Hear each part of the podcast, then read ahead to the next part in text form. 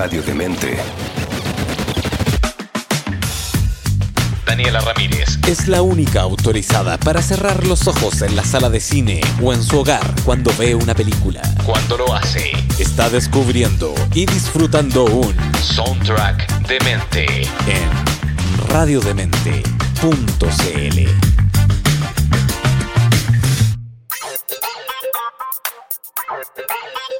Bienvenidos chicos de Mentes a un nuevo programa de Soundtrack de Mente acá en radiodemente.cl. Soy Daniela Ramírez y en el día de hoy voy a hablar de una película que es de esas películas que sirven como para relajarse, así como cuando uno quiere ver algo tranquilo o tranquila y como para pasar el rato, para descansar, para, ver algo como liviano. Eh, me gusta esta película, además que siento que una de partida me gusta mucho la cocina, me gusta mucho, mucho cocinar y en esta película básicamente es la historia de dos chefs que tienen que compartir una cocina. La película que además se encuentra en Netflix, así que si la quieren ver, em, se llama Sin Reservas, protagonizada por Catherine Zeta-Jones, Aaron Eckhart, Abigail Breslin, cuando Abigail ya tenía como 8 años. Sigue siendo muy pequeño todavía. Bueno, es una película de comedia dramática romántica. Eh, he leído por ahí que algunos dicen que es un poco lúgubre, pero tiene que ver como con la trama un poco, porque la película eh, parte básicamente con la llegada de Abigail a la vida de Catherine Zeta-Jones de una forma que ella no esperaba. Para, no les voy a contar cómo, sino para que se entusiasmen y la vean. Pero como les digo, es una película de partida que si les gusta la cocina la van a disfrutar igual, porque hay mucha comida y que mejor que la comida. Y segundo es que es liviana, es, es una película como relajada para ver. Bueno, también actúa una actriz que yo amo que se llama... eh, ¿Cómo se llama? ¿Cómo se llama? ¿Cómo se llama? Eh, Ay, perdón. Patricia Clarkson, que ustedes dirán quizás que no tienen ni idea quién es, pero en verdad ella es muy famosa. Bueno, también trabaja Bob Balaban, eh, que son actores que yo diría que ustedes en primera instancia podrían decir que como que de nombre no los ubican, pero eh, cuando ustedes ven sus caras como, ah, él. Y además de sale, tiene una aparición Zoe Kravitz cuando era muy joven. Zoe Kravitz. Bueno, la película tiene, el guion es de Carol Fuchs, que es una adaptación de un guion original de Sandra Nettelbeck, que sirvió de base para la película alemana 2001 que se llama Mostly Martha en inglés o en alemán se llama Bella Marta. Y gira en torno a una chef de filo duro cuya vida da un vuelco cuando decide acoger a su joven sobrina tras un trágico accidente. Patricia Clarkson, Bob, Bala- Bob Balaban y Jenny Way son coprotagonistas con Brian O'Byrne, Lily Brave y Zoe Kravitz que aparecen en su primer largometraje interpretando papeles secundarios. La película además ha recibido como una recepción mixta, se podría decir, eh, por parte de los críticos que como yo le contaba, la encuentran, la encuentran como un poco melancólica para el género y dicen que además como predecible. Bueno, como que todas las comedias románticas tienden a ser un poco predecible, pero la gracia de la película es cómo se llega a ese momento que todos sabemos que va a pasar, finalmente. Eh, bueno, y esto resulta que en un índice de aprobación general tuvo un 42% en Rotten Tomatoes, bajo de la media. Tras su estreno en los Estados Unidos y Canadá, la película se convirtió en un éxito comercial moderado. Recaudó 12 millones de dólares en su primer fin de semana y finalmente recaudó más de 43 en- de millones en taquilla nacional y más de 92 en todo el mundo, lo que es harto dinero para una película de este género, comedia liviana romántica. Eh, y Abigail Breslin fue nominada a un premio artista joven por su actuación. Para que vean, Abigail, Breslin es la de Little Miss Sunshine. Bueno, el director de esta película, eh, que se llama... eh, eh, perdón, se llama Scott Hicks, es, eh, nació en Uganda y vivió en Kenia, en las afueras de Nairobi, hasta los 10 años. Su familia se mudó primero a Inglaterra y cuando tenía 14 eh, en Adelaide, Australia. O sea, el caballero básicamente se paseó por varios continentes.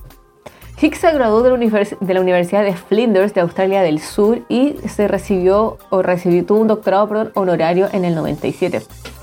Además, es miembro de la Academia de Artes y Ciencias Cine- Cinematográficas y también de la Academia Británica de Artes Cinematográficas y de Televisión, lo que quiere decir básicamente que puede votar en los Oscars y puede votar en los BAFTA. Eso quiere decir que es miembro de la academia, que es un gran honor para los realizadores, actrices, eh, actores, eh, todos eh, los que trabajan en el mundo del cine, que te consideren y te hagan miembro de la academia, es como wow. Vive con su esposa, que además es su colaboradora y productora, que se llama Carrie Heisen, en Australia, donde mantienen su propio Yaka Paddock, Yaka, Yaka Paddock, perdón, eh, un viñedo en la península de Fleur. Tienen dos hijos y también eh, él se considera un fotógrafo consumado. Ha tenido tres exposiciones ya de lo que es su trabajo. Se graduó en una industria que estaba emergiendo décadas de inactividad, estimulada por el renovado apoyo del gobierno de las artes. Australia del Sur estuvo a la vanguardia de este renacimiento del cine australiano con directores consagrados como Peter Weir y Bruce Beresford, figuras centrales de la nueva ola australiana, que es donde sale también Scott Hicks. Entonces, em, claro, se parte de esta, se les dice nueva ola, eh, como que en varios países está como la nueva ola. De hecho, existe también en Latinoamérica como eh, el nuevo cine latinoamericano. Eh, estuvo en Europa eh, esta nueva ola y se hace referencia como a un grupo de directores que vienen como a renovar un poco la cartelera con temáticas que tienden a ser un poco similares. Como que finalmente empiezan a salir y a buscar la necesidad de contar otro tipo de historia. Y de ahí viene Scott Hicks. Pertenece a esta nueva ola que donde dice que además eh, vinieron de, a Adelaide para rodar sus películas, entonces también se concentraron en ciertos puntos geográficos, que suelen hacer. Higgs también trabajó como miembro del equipo en una docena de funciones durante los siguientes años y al mismo tiempo también logró citar contratos para escribir y dirigir dramas y cortos documentales, o sea, cortos también y documentales que eh, recibían auspicio. En sus primeros, primeritos años de trabajo, a principios de los 80, Scott Hicks trabajó tres veces con INXS, perdón, la alergia, INXS y su, la banda, por si acaso, estamos hablando del grupo musical, junto a sus miembros. En primer lugar, la película Freedom, filmada en Adelaide y sus alrededores, y con la música de Don Walker de Cold Chisel y la voz del cantante principal de INXS, Michael Hutchins. A los fans de INXS que están escuchando, eh, la película se llama Freedom por si acaso. Después, después dirigió tres clips de películas fundamentales para INXS, o sea, videoclips, eh, que es Spice of Love, To Look at You y Don't Change, que se convirtió además en el mayor éxito eh, en ese momento. Y después de esto hizo un clip, hizo un video para que es considerado además como un, un video alto en presupuesto, bastante caro. Em, además eh, grabada en celuloide. Como este, este film de 16 milímetros para que era al final para la popular banda eh, australiana del sur que se llama Vertical Hole que tuvo un sencillo número uno y otro también, o sea, en el 81 tuvo un sencillo y después otro tuvo en el 82. El clip de finales del 83 de Hicks para su tercer sencillo que se llama Shutdown in Love también se exhibió en el Festival de Música Housey de Estados Unidos en Los Ángeles junto con videos de Mondo Rock e INXX. Y durante ese periodo también coescribió y dirigió una película para televisión que se llama Call Me Mr. Brown. Así que, y como venimos hablando en varios programas, em, nadie parte dirigiendo una película grande. Todos, todos parten así como trabajando en corto, eh, bueno, y videoclips ha visto harto, videoclip y mucho en los que vienen de la animación, como hemos sabido también como eh, videojuegos, pero como que se mueven en este mundo para empezar a soltar la mano. Siempre se parte de los chiquititos. Pero y finalmente termina dirigiendo también esta película, que como ya les venía diciendo, es una película que se basó en una película alemana que se llama Bella Marta. Y Bella Marta es una película también de drama comedia romántica, pero alemana, del 2001, que está escrita y dirigida por Sandra Nettelbeck, que además ella tiene em, créditos en, la, en este... Ay, iba a decir cover, después de hablar de música. En este remake, eh, junto con Scott Hicks eh, como guionista y como también autora de la idea original. Y en este caso está protagonizada por Martina Heder, Maxim Forst y Sergio Costellito. Está filmada en Hamburgo, Alemania e Italia. Y también trata más o menos de lo mismo, de una chef adicta al trabajo que se ve obligada a adaptarse a cambios importantes en su vida personal y profesional que están fuera de su control. La película además ganó el premio del Festival Internacional de Cine Femenino Cretelli y fue nominada al premio Goya a la mejor película europea del 2002. El premio Goya es lo que el equivalente a los premios Oscar, pero en versión hispana de película, se hace en España de hecho, y como que premian películas eh, iberoamericanas, por así decirlo. O sea, no sé si, no iberoamericanas, pero de habla hispana. Y tienen su categoría de mejor película extranjera, de habla no español. Entonces, y en esta estaba la Marta, que no he tenido la oportunidad de ver, pero tengo muchas ganas de ver porque el cine alemán, hay que decirlo, es bastante, bastante bueno. Y también fue nominada a mejor largometraje destacado de los premios del cine alemán, que no es menor. O sea, la película está, hizo lo suyo. Y bueno, suele pasar mucho que vemos películas em, de habla no inglesa, por así decirlo. Y lo hemos visto también mucho con películas chilenas que se están haciendo remake. O sea, hace mucho tiempo se vienen haciendo remake. Eh, en la cama tuvo su remake. Em, eh, eh, Gloria está teniendo su, tuvo su remake también. No, El secreto de sus ojos, película argentina, también tuvo su remake afuera. Eh, y es bueno, en todo caso hay que decirlo, mucha gente dice así como, ¡ay, qué lata! O sea, en verdad sí, a todos como que nos carga un poco cuando hacen el remake, porque uno dice así como, oh, no va a ser lo mismo, porque va a ser más comercial, porque va a pretender ser otra cosa. Y es cierto, como que pretenden ser otra cosa. Pero el que hagan un remake de una película básicamente igual dice que hay que ponerle ojo al cine de ese país. Es como que ponen un llamado de atención, o sea, como, esta película está buena, y empiezan a observar. Si ustedes se, fijan, como que Latinoamérica mucho ha estado estos últimos tiempos en el ojo de Hollywood. Mucho. Latinoamérica mucho ha estado eh, en, el ojo hollywoodense y tiene que ver con que Latinoamérica está haciendo muy buen cine. Siempre ha hecho muy buen cine, pero se ha logrado hacer más visible afuera. Y eso también tiene que ver con, uno, presencia en festivales y dos, con esta idea de hacer remakes. Entonces ya hemos visto que eh, varias películas latinoamericanas eh, han hecho, se han hecho remakes afuera, lo que también es como que, como que hace que la, eh, que la atención se centre. Es como lo que estamos diciendo ahora, por ejemplo, si yo no hablara de esta película, muchos de ustedes que quizás sí la vieron, a lo mejor no tenían idea que la película original era de Alemania. Así es, así que uno empieza a poner también atención y más de alguno va a querer verla y les va a gustar, les va a gustar obviamente y de ahí va a querer empezar a ver qué otra cosa alemana buena hay. Hay mucho cine eh, europeo muy bueno. Bueno, según la revista US Weekend, eh, Catherine Zeta Jones trabajó una noche como mesera en el restaurante Fiamma Osteria en la ciudad de Nueva York en preparación para su papel en la película. Si bien ella en la película no hace de garzona, hace de chef, em, bueno, no podía trabajar de chef, ni de sous chef, ni de nada por el estilo, porque uno, las cocinas tienen como. tienen que tener como una especie de higiene.